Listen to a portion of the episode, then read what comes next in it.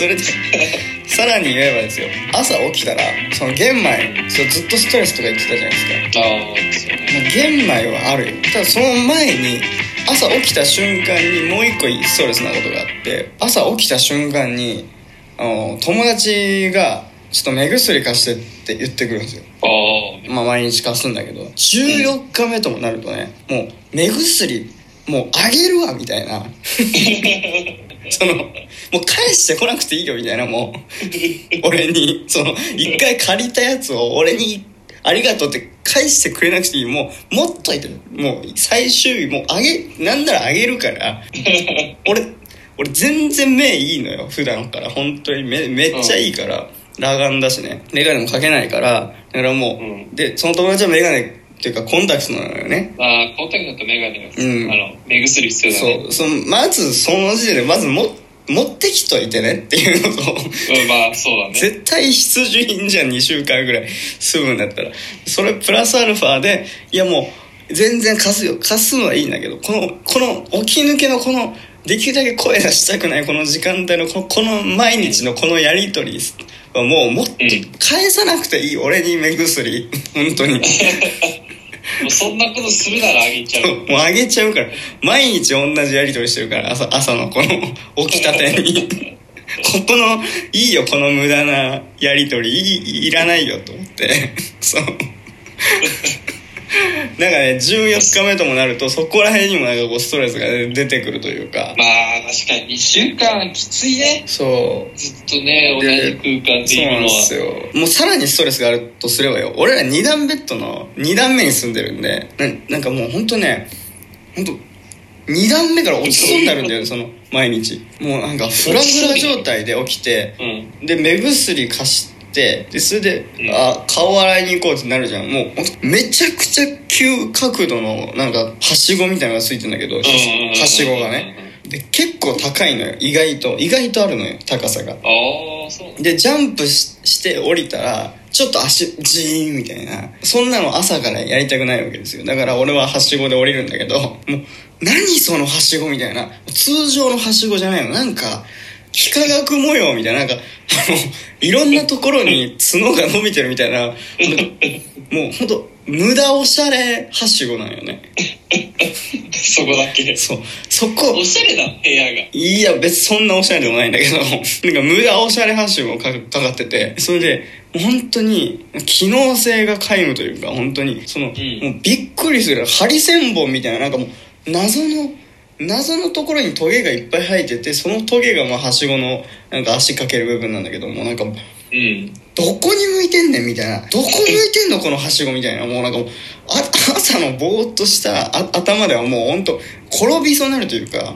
うーん。ほらどっかにぶっ刺さんじゃないかこの峠みたいな。そんななんかはしごなんだよね。変なはしごだ変なはしごかけててこの教習所がでそれも本当も転びそうになるのよ。もうなもうなんかもうヨロヨロしちゃうようなもうわけわからん無駄おしゃれはしごかけてるその教習所が。もうそこもストレス。14日間もやってりゃもうななんでこのはしごやねんみたいな。もう数ある。世界に数あるはしごの中でなんでこれ？なんでこれ選んだ？みたいな。もうなんかもう本当腹立って。ほんでその日は教教官迎えに来るわ。えー、目薬14日目。14日間連続無駄おしゃれはしご。14日間連続玄米生活。まあもちろん14日間連続教習が始まるわけじゃないですか。うん。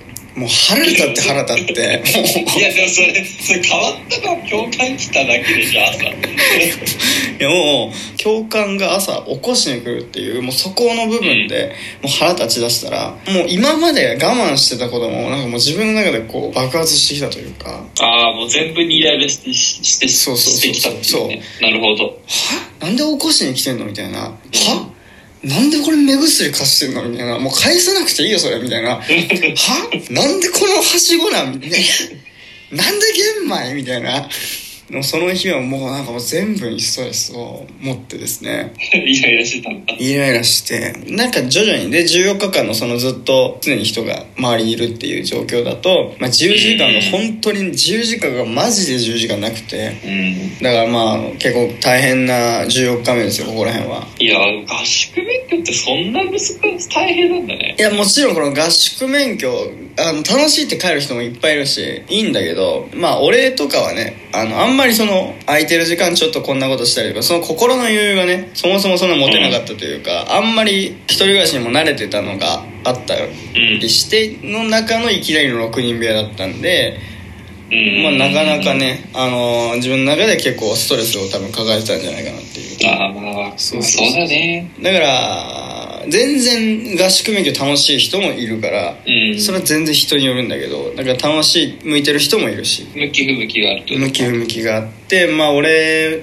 とかいう俺みたいなタイプはもう14日目にもう腹立ってくるっていうその全てに ちょっといろいろ追い詰められてた部分もあると思うんですよ。本人的にもその一日延泊しするとか。ああまあそうだね。周りの人ともちょっとずつ遅れてたんで、うんうんまあ、そういう焦りとかもあって一生懸命やんなきゃやんなきゃみたいなところもあったと思うんですけど、うん。まあ、今考えたらもうちょっとなんかあの心の余裕持ってできたんじゃないかな今の自分だったらみたいなね。まあもうちょっと楽しめたんじゃないかなうんもうちょっと楽しめたな今の。うん。やっぱこう当時の僕はまだねちょっと慣れてなかったというのもあったんで。まあまあね教師ってのも大変だからね。うん。まあまあ一生懸命やってはいましたけどね。大変だったという感じで。もう本当、まあ、管理体制のもと生活を送られ送っていたということになっております。そして続いてでございます。朝から複数教習前回ですかね、えー複数教習お伝えしましたけども、えーまあ、何人かでこう1台の車に乗ってまあ、ここからここまでは A さんここからここまでは B さんここからここまで C さんうんみたいな感じでこう、まあ、教習版の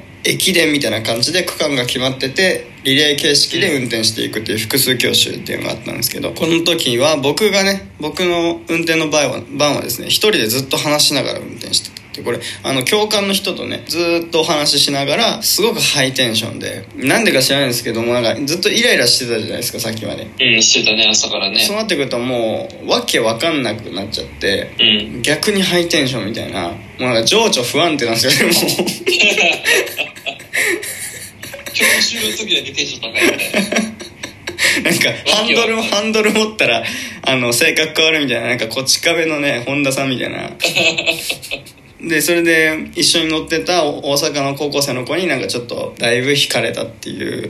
ああうん。それは気持ちわかるね。確かに。それ引くね すげえ喋ってた。わすげえしゃべもうこの感じで喋ってるんでこのラジオのそれオンの時のラジオの感じぐらいで喋ってたんで。うん。それは引いちゃうかもまあそれはもう引いちゃいますよね。本当に。それしょうがない。それはしょうがない。本当にね申し訳ないなと今でもね謝りたい気持ちでいっぱいですけど ということでまあ複数教習終わりまして、まあ、めっちゃ楽しかったということです、以上これが14日目の日記でございました。だんだんと辛くなってきたねやっぱりね。カフェにもなって。まあ最初から辛そうだったけど。